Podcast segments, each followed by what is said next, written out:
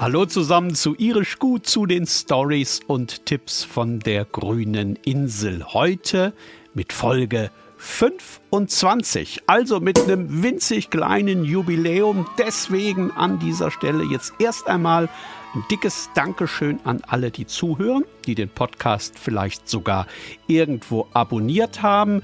Wir sind mittlerweile ganz schön viele geworden und wir freuen uns natürlich sehr, dass bei jeder Folge immer mehr dazukommen. Mehr Irland-Fans, mehr Leute, die die Insel lieben, die gerne zuhören, wenn es um Irland geht und die gerne auch noch das eine oder andere Neue erfahren möchten. Und natürlich sind auch bei jeder Folge Leute dabei, die noch nie in Irland waren, die aber vielleicht irgendwann mal hin möchten und vielleicht ja schon ganz bald.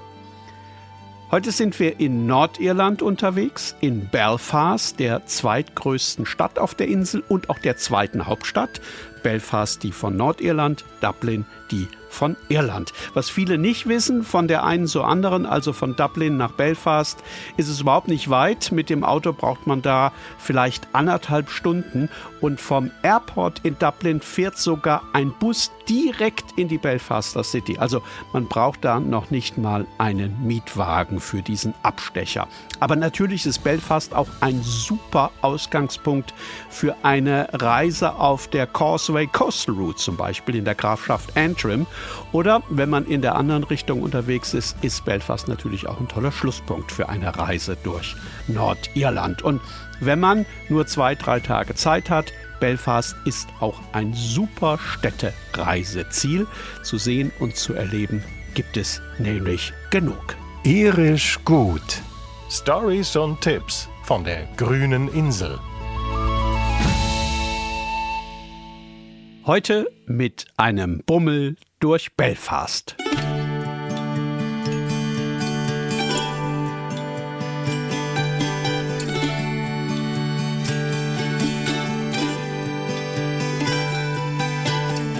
Wenn ihr Belfast überhaupt nicht kennt, dann kommen hier ganz schnell mal ein paar Fakten vorneweg, damit ihr euch so ein bisschen eine Vorstellung machen könnt. Also Hauptstadt von Nordirland, habe ich schon gesagt, bezahlt wird deswegen auch in britischen Pfund, auch wenn in den Pubs natürlich meistens Guinness getrunken wird. Die Stadt hat etwa 350.000 Einwohner, liegt an der Mündung des River Lagan in die Bucht von Belfast und diese Lage am Meer die war für Belfast im Lauf der Zeit immens wichtig.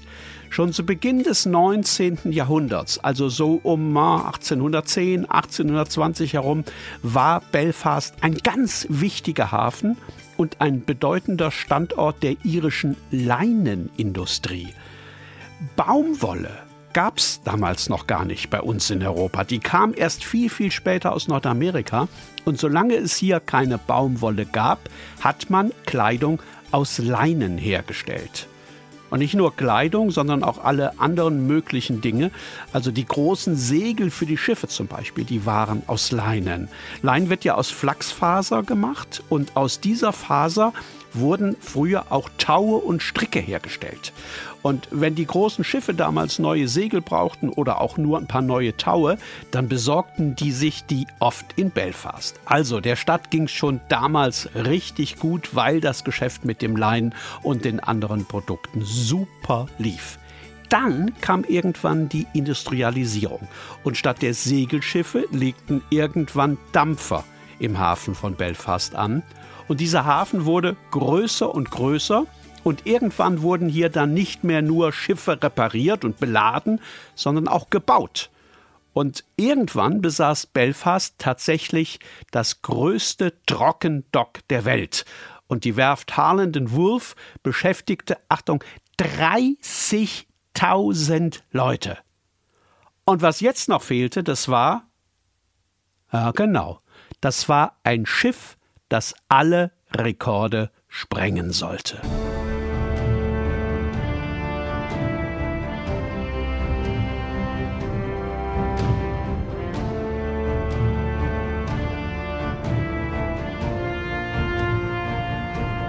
Das berühmte Titanic Belfast steht nur ein paar Schritte entfernt von jener Stelle, an der die Titanic damals gebaut wurde und von wo sie 1912 zu ihrer ersten und einzigen Fahrt ausgelaufen ist. Das Titanic Belfast ist sowas wie ein Übermuseum. Ich glaube, so kann man das nennen. Schon von außen ist das Gebäude eine Sensation. Es hat die Form eines gewaltigen Schiffbugs, ist mit 38 Metern, exakt so hoch wie die Titanic damals. Und je nach Sonnenstand und Licht schimmert und glänzt dieses ganze Gebäude wie ein einziger Spiegel. Und es ist, und das muss ich jetzt hier einfach mal sagen, es ist tatsächlich das spektakulärste Museum, das ich zumindest jemals besucht habe. Und wenn ihr in Belfast seid, dann tut mir bitte zwei Gefallen. Erstens, geht dahin. Und zweitens, nehmt euch bitte viel Zeit für den Besuch. Man kann da locker einen halben Tag drin verbringen und wenn man sich alles anschauen möchte, auch ganz bestimmt einen kompletten Urlaubstag.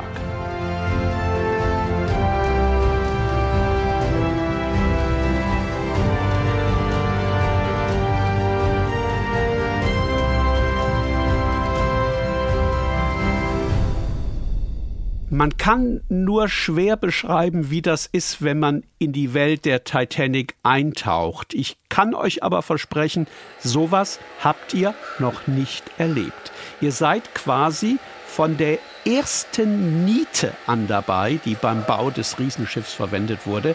Ihr reist mit virtuellen Aufzügen aus dem Unterdeck rauf ins Oberdeck und zurück.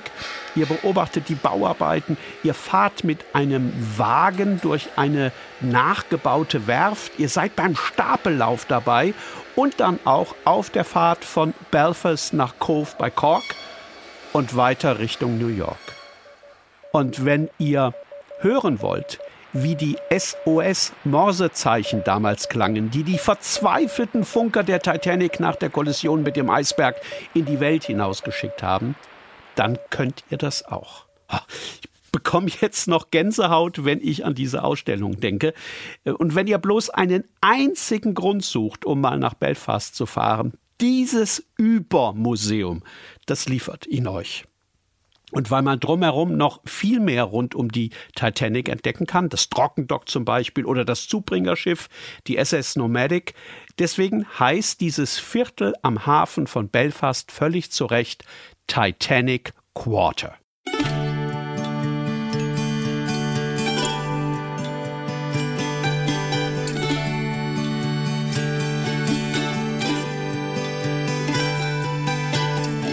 Wenn ihr euch generell für Schifffahrt interessiert und für alte Segler und Karavellen, dann müsst ihr auch unbedingt ins Ulster Museum. Da kann man sich spektakuläre Funde ansehen, die Taucher aus dem Wrack der Girona geborgen haben.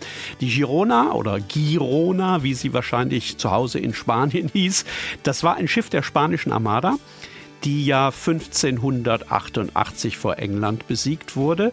Und die Schiffe der Spanier, die in der Seeschlacht damals nicht versenkt wurden, die also irgendwie da rausgekommen sind, die sind vor den Engländern geflohen, rund um Irland herum und Richtung Heimat abgehauen und dabei in einen ganz schlimmen Sturm geraten. Die Girona ist dann vor der nordirischen Küste gesunken und im Alstermuseum kann man heute sehen, was die alles an Bord hatte damals. Kanonen zum Beispiel, kistenweise Gold, was auch immer die Spanier damit vorhatten. Also das ist alles ausgestellt, alles original, ähm, wie überhaupt das Museum sonst auch voller Originale ist, sehr, sehr sehenswert, ist neulich komplett renoviert worden und bietet sehr schöne Ausstellungen auch zur Geschichte von Belfast. Also, wenn ihr euch da ein bisschen näher mit beschäftigen wollt. Und die einzigen Dinosaurierknochen, die je auf der grünen Insel gefunden wurden, die kann man sich im Ulster Museum auch anschauen.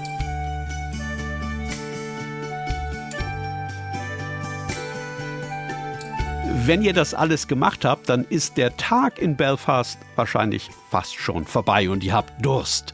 Der Crown Liquor Saloon in der Great Victoria Street.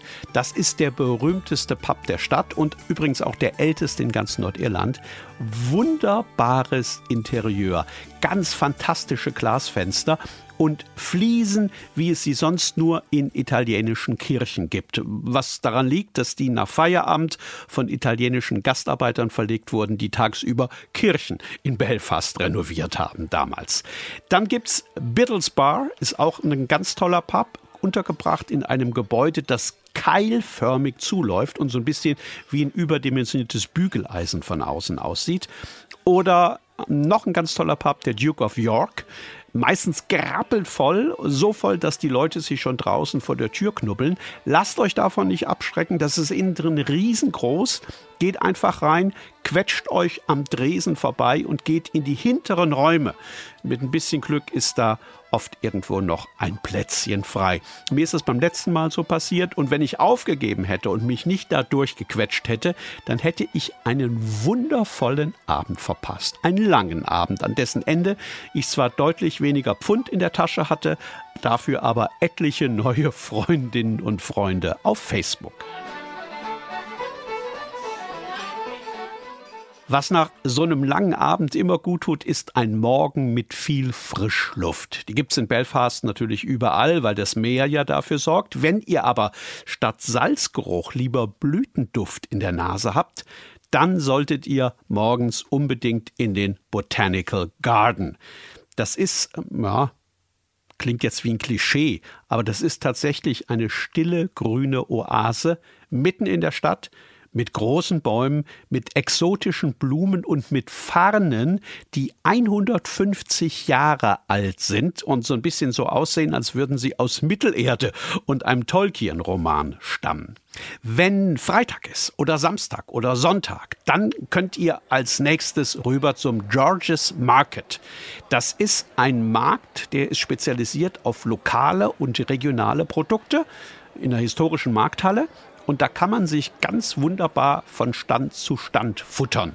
Es gibt doch immer super Live-Musik, Folk oder Jazz oder auch manchmal auch Pop. Und wenn wir gerade bei Musik sind, das hätte ich fast vergessen. Musik ist natürlich ein absolut wichtiges Thema in Belfast. Die Stadt ist seit Ende 2021 eine UNESCO City of Music, also eine Stadt mit einer besonders aktiven Musiklandschaft.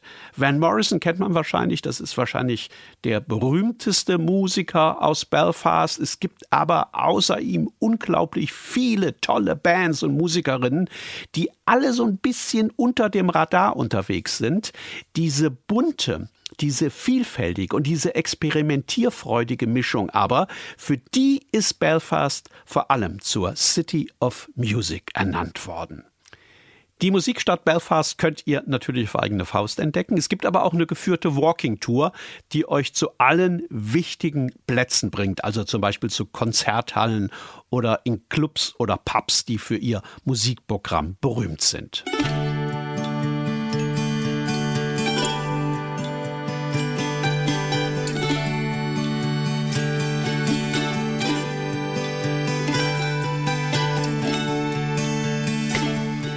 Jetzt reden wir fast schon eine Viertelstunde über Belfast, haben aber noch kein einziges Mal die schlimmen Jahrzehnte erwähnt, die die Stadt und die Menschen dort geprägt haben. Die sogenannten Troubles, also die bürgerkriegsähnlichen Auseinandersetzungen zwischen den meist katholischen Irlandanhängern und den meist evangelischen Unterstützern der britischen Krone, sind zum Glück offiziell beendet, seit Ende der 90er Jahre bereits. Da wurde das sogenannte Karfreitag-Abkommen abgeschlossen und Belfast hat sich seitdem derart entwickelt und dermaßen verändert, dass die allermeisten Spuren von damals gar nicht mehr zu sehen sind in der Stadt.